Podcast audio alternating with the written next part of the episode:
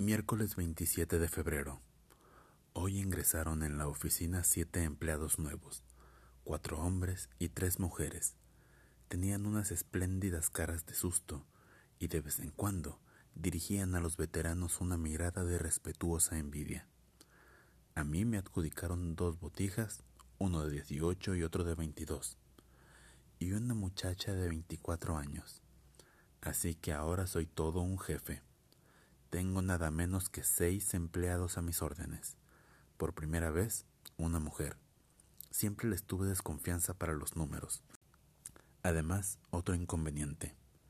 Durante los días del periodo menstrual y hasta en sus vísperas, si normalmente son despiertas, se vuelven un poco tontas. Si normalmente son un poco tontas, se vuelven imbéciles del todo. Estos nuevos que entraron no parecen malos, el de 18 años es el que me gusta menos. Tiene un rostro sin fuerza, delicado, y una mirada huidiza y a la vez adulona.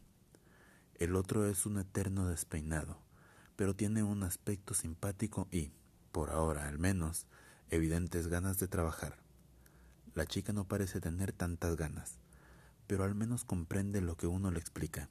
Además, tiene la frente ancha y la boca grande, dos rasgos que por lo general me impresionan bien. Se llaman Alfredo Santini, Rodolfo Sierra y Laura Avellaneda.